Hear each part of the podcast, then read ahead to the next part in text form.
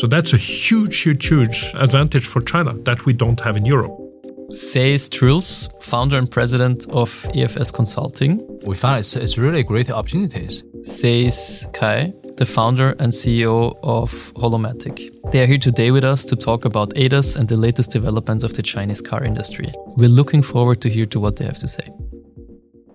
Hello, everybody. Welcome to the EFS podcast. As the automotive industry rapidly evolves uh, with new technologies, new business models um, emerging every day, it's important to hear from experts at the forefront of this industry.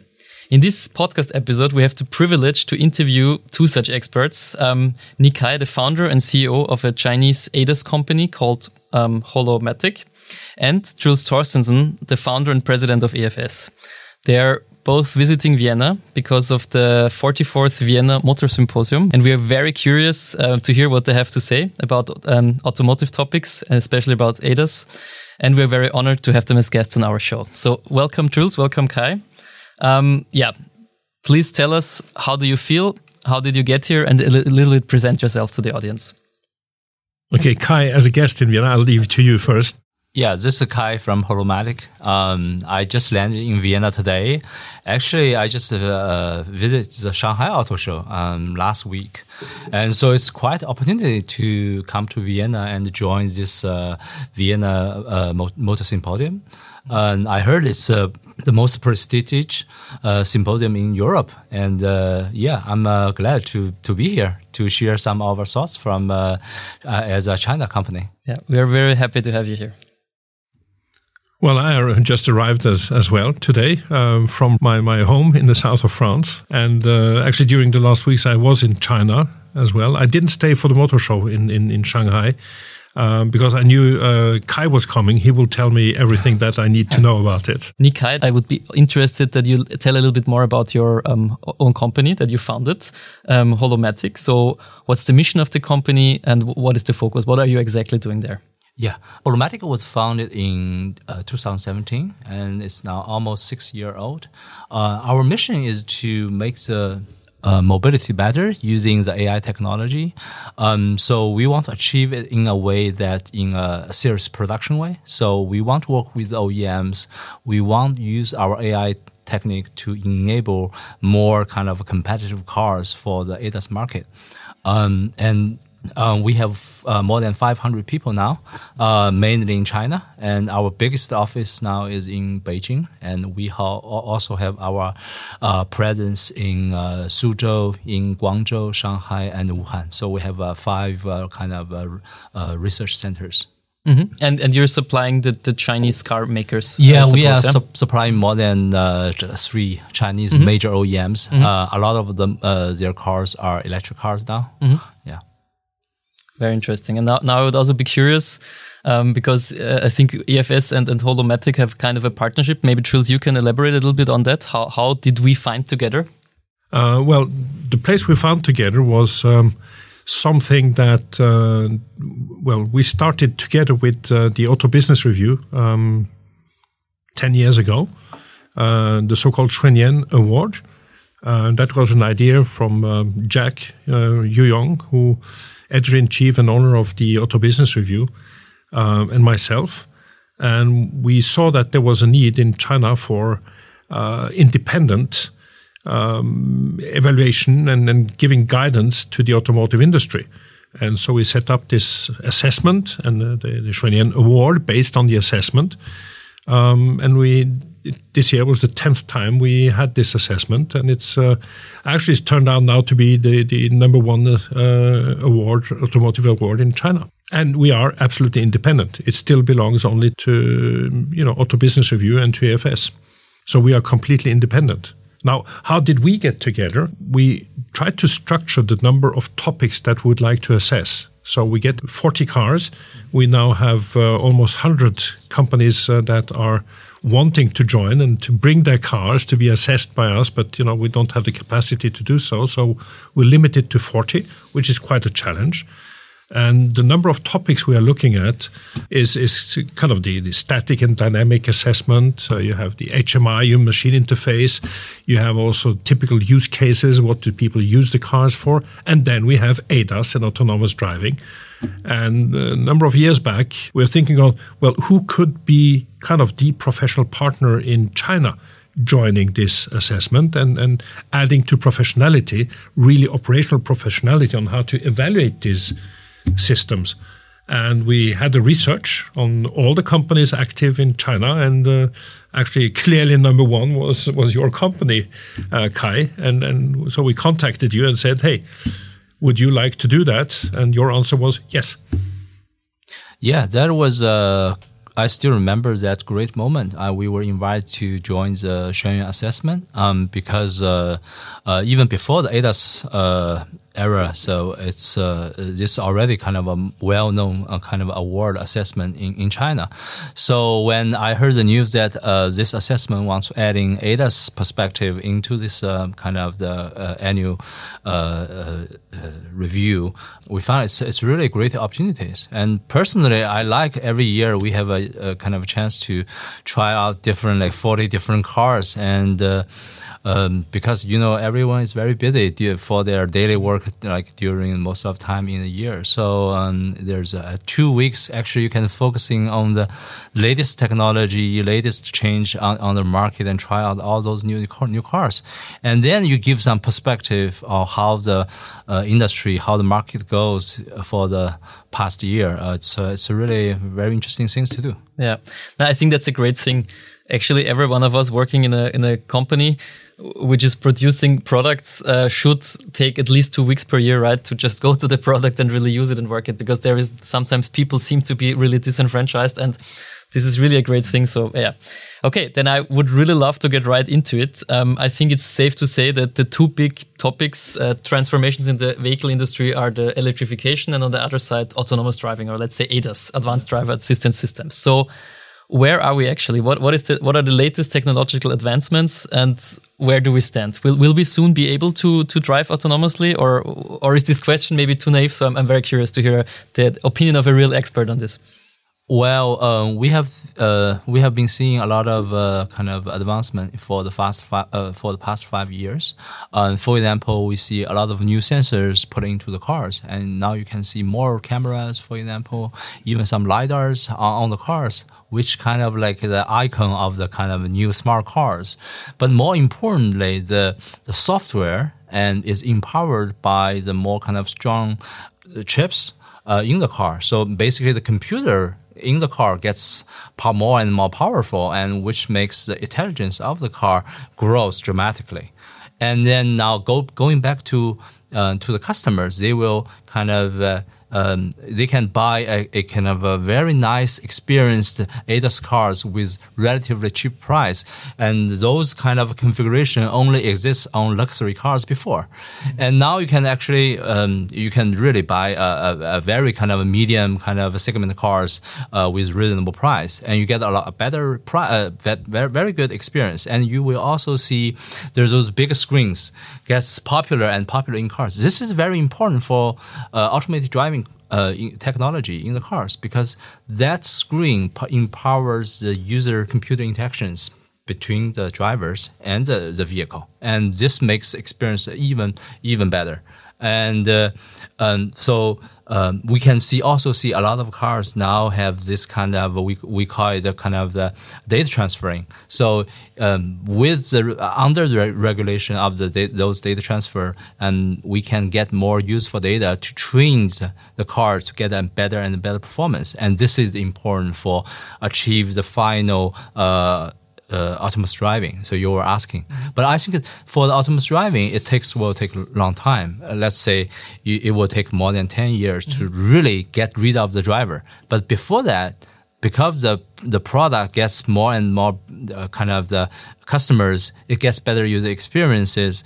You will feel kind of comfortable, and you will be kind of uh, uh, removed for a, a, lot of driving scenarios. Um, so it's a, it's really important, I think. I, think it's uh, we are very lucky today because we can draw from both perspectives, the Chinese and the European perspective. I often hear my colleagues say, um, you know, they of course they drive cars, and also we we try a lot of cars because when we fly to customers, we borrow the cars, and then and it's kind of a mixed mixed bag these ADAS systems because some of them say actually the car wants to take control from me.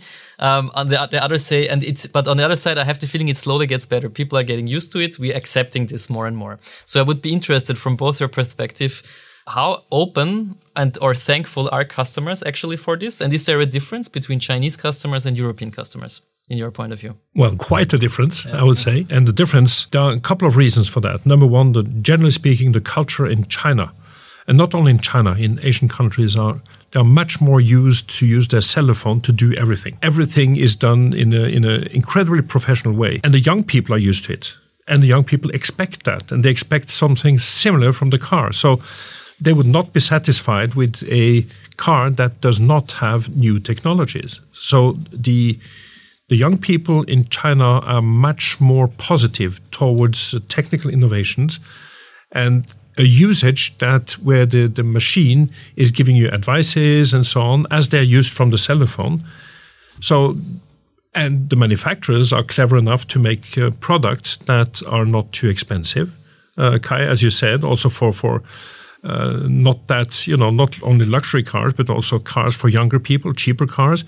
They are now equipped with ADAS systems and the young people expect that and they like it which means of course that you, you are much more better prepared in China to understand what the young people want and follow them as they will be then buying you know more upgrading their cars to buying more expensive cars and so on so that's a huge, huge, huge uh, um, advantage for China that we don't have in Europe. Europe does not have this um, high positive attitude towards technology, especially technology that would take over your role as a driver. Do you want to elaborate on that, or? Yeah. So um, uh, I feel that the I mean, as as uh, Truls said, um, the kind of the young customer is a very important factor of the uh, of the China market. Actually, um, for the past kind of five years, more and more people are getting used to buy electric cars, and if you really see the numbers, most of them are young customers, mm-hmm. and because young customers like electric cars and they would prefer the technology in the electric cars is also kind of up to date.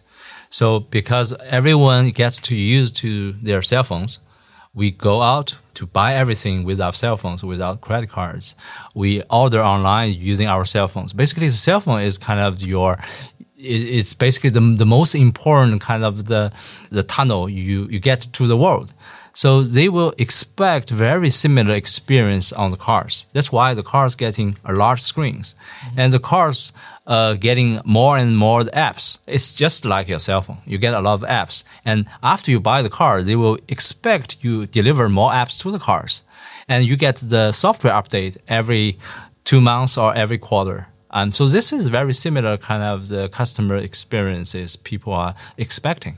I find very interesting. I read the statistics, uh, I think some days ago, that the first the first buyer age in China of cars is around 27 or something, and in Europe or in Germany, but let, us take it as an average, it's way higher, more than 10 years higher. Yeah. And now I ask myself, um, is it even possible for European car makers uh, to to to uh, maybe the other way around too. If Chinese car makers want to enter in the European market uh, successfully, to balance this out because they still have their customers at home, which are older, thinking older, and at the same time they want to be successful in China, and also and the other way around, the Chinese companies want to be successful in Europe.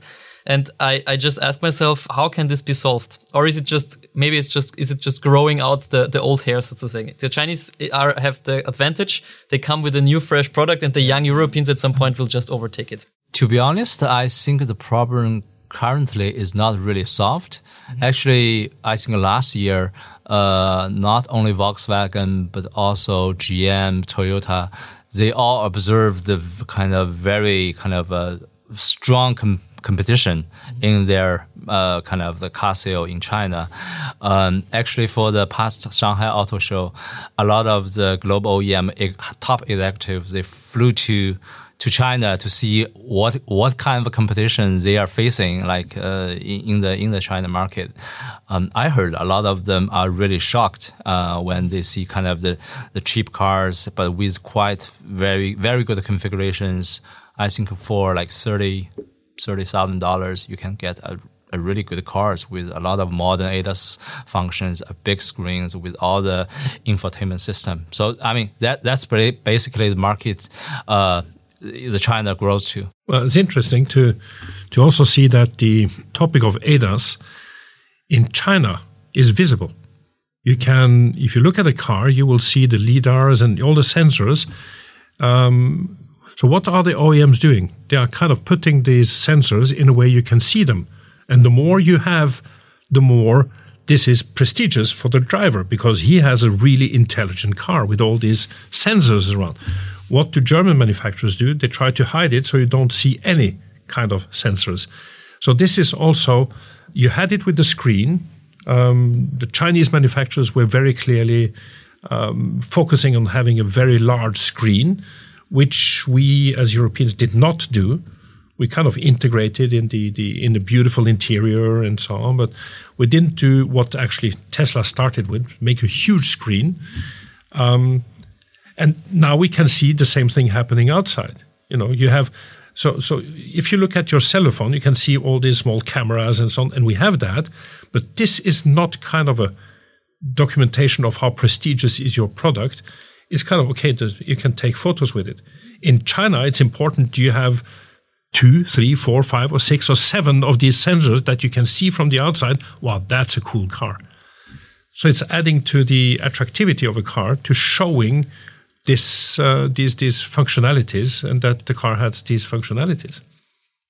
So, based on your observation, do you think there are outside China nowadays any new car makers or any traditional car makers that that seem to be able to to I don't know make the switch or to to react fast enough? Um, or or or probably, of course, some of them are. But what is your opinion on that? Is is is is, is, is the Chinese car industry now?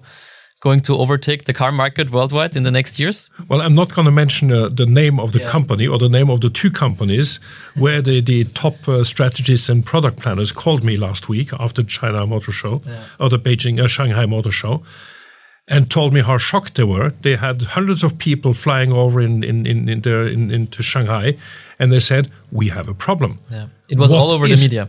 what, what is the problem? Yeah and they said, well, they have their own R&D departments in China, and they've been relying on these people who do market research and so on, but obviously leading them in the wrong direction because these are subsidiaries of Western cultures. So, of, of, of Western companies. So the question is now, how can they get a better understanding of these markets? Well, we are here talking about the interesting potential for HoloMatic and EFS. Absolutely. Um, anyway, from a collaborative perspective, uh, what are the areas where innovative um, enterprises can cooperate and learn from each other, from your point of view? So, um, for me, I think uh, there's. Uh, I'm not for, for, basically when you say whether the China OEMs will take over the world. I, am not. I don't think that way because um, first China and Europe had very different customers. I mean, as we mm-hmm. already mentioned, right? Yeah. Second is even in China, if you look at all the OEMs, not all of them are new OEMs. Mm-hmm. But now even traditional OEMs in China, they are also evolving their their their product, their cars very fast. I think if I compare the the kind of traditional China OEMs and the global, for example, European OEMs, mm-hmm. I think one difference is is that the China OEMs are adapting to the change of the market and using this um, supplier technology, new te- technology, in a very fast way. And they won't say, "Okay, I will, I my team will be in charge of the whole product. You have to work in my way." I mean, a Chinese OEM now thinking a different way. I want this product. You give me things, I will integrate it. Mm-hmm. But I think uh, because I, I, I had worked with a European OEM for, for some sometimes, and I think their kind of philosophy is I'm in charge of the product. You have to work in my ways. You, I only will have some components to release to you. You work, you work out this component, mm-hmm. but I'm kind of in charge of the whole design. But, but now I think, uh, uh, Truls and I, we, we were trying some American cars and also some European cars last year for the Xuanyuan Award. I think the problem is the, the whole, whole design, the, the, the whole product definition is not up to date. Uh, they, they, I think they are, they work very hard to want to have some new technology inside, but from very top, I think the product definition is a little bit lagging. Yeah, yeah. So, so if I understand correct, you say the while a modern Chinese OEM tries to build the car around the greatest features, actually in Europe there is a, a brand, a, a, product strategy, and you try to press the feature in, and yeah, if yeah. it fits, it fits, and yeah. sometimes it doesn't fit, and it's not really. And as the market and the, re the requirements change. Um, this is yeah, it's, it's a very old. it looks it becomes a very old fashioned way actually to design a car because you cannot fast enough catch up. It's yeah, not a yeah yeah, yeah very interesting. Yeah, very interesting point of view. I think very interesting is that that of course because of the Xuanyuan Award, which is now existing for a little bit more than 10 years, or uh, yeah, I think the 11th year is right now, um, you have been very close to, to the development of the Chinese car industry or the, and the Chinese car market. So what are the what were the biggest impressions? What were the biggest milestones that you witnessed on the way, and what were the yeah the biggest surprises? This would be very interesting. Well, first of all, I'll say that the Xuanyuan Award is the only place in the world where you have cars from all over the world. So it's not Chinese actually. Yeah. Um, it's it's cars from all the major nations making cars. And what are the biggest milestones? Well, in a nutshell, starting with bad copies Chinese were making bad copies. And then I'll jump on today being self confident and having defined how they what they expect from a car. And then you have on all the different topics kind of leading to that completely change of philosophy, which is you can see it with the products. As you mentioned, uh, it's now you can see that it's not only picking the most intelligent or the, the best features, but they are integrated in a concept that is good enough to, to be enabled to have all these intelligent things without, and it's getting more consistent. And that is probably also what is what we can see today, which is the attractivity of of um, the Chinese cars these days. Which and the biggest shock I had was uh, at this year's uh, Award. Um, one of our colleagues picked me up at the airport. Um, and it was with actually with the car that won the Xuanyuan Award. And I was shocked. It was calm, static dynamics perfect, um, acoustics incredible, ADAS fantastic. Everything was fantastic. And I thought, wow, we don't have such a car in Europe where I just feel that everything is fantastic, including a very lean design that is not kind of the typical design where you have ornamentalistic and so on, but very lean design and everything. That shocked me it for the first time I said, "Wow, that's a car I would buy." No, I think it's in your story following it. It's pretty interesting because you really what you described now really happened in just ten years. This is not such a long time, right? This was very fast. well, the first yeah. the, the, first time I saw a Chinese EV, um, it it still had an exhaust. They're just you know written in the back electric car. It was not. Actually, it was it was a very normal combustion engine car, but they just put EV in the back and said, "Well, that's how it's going to look." Um, so they also gone from a conversion design to purpose design, which means you don't make a transformation of the whole comp, the packaging and everything to fit that was made to fit the combustion engine, and then you make a uh, electric vehicle out of it. You design it from scratch as electric vehicle, and that's a huge difference.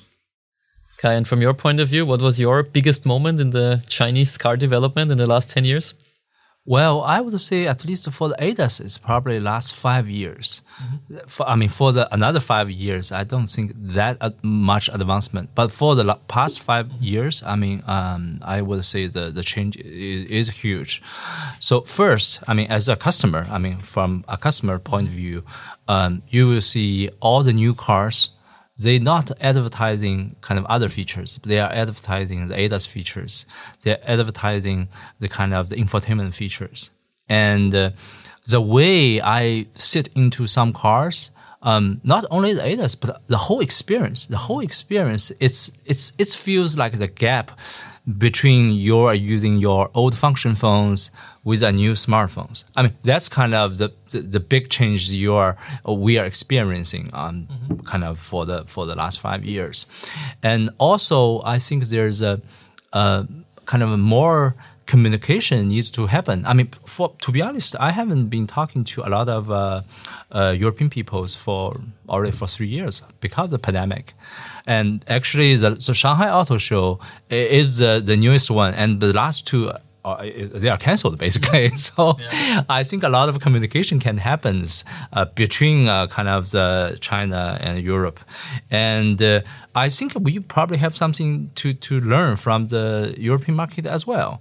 But anyways, I think EV is a kind of a new trend, and uh, we are making great progresses in in those kind of the car products, and uh, um, people are, are loving this kind of uh, kind of the, this trend, and uh, hopefully this kind of the trend will we will bring it to Europe and uh, with the European car manufacturers, and we can make some great products for European people.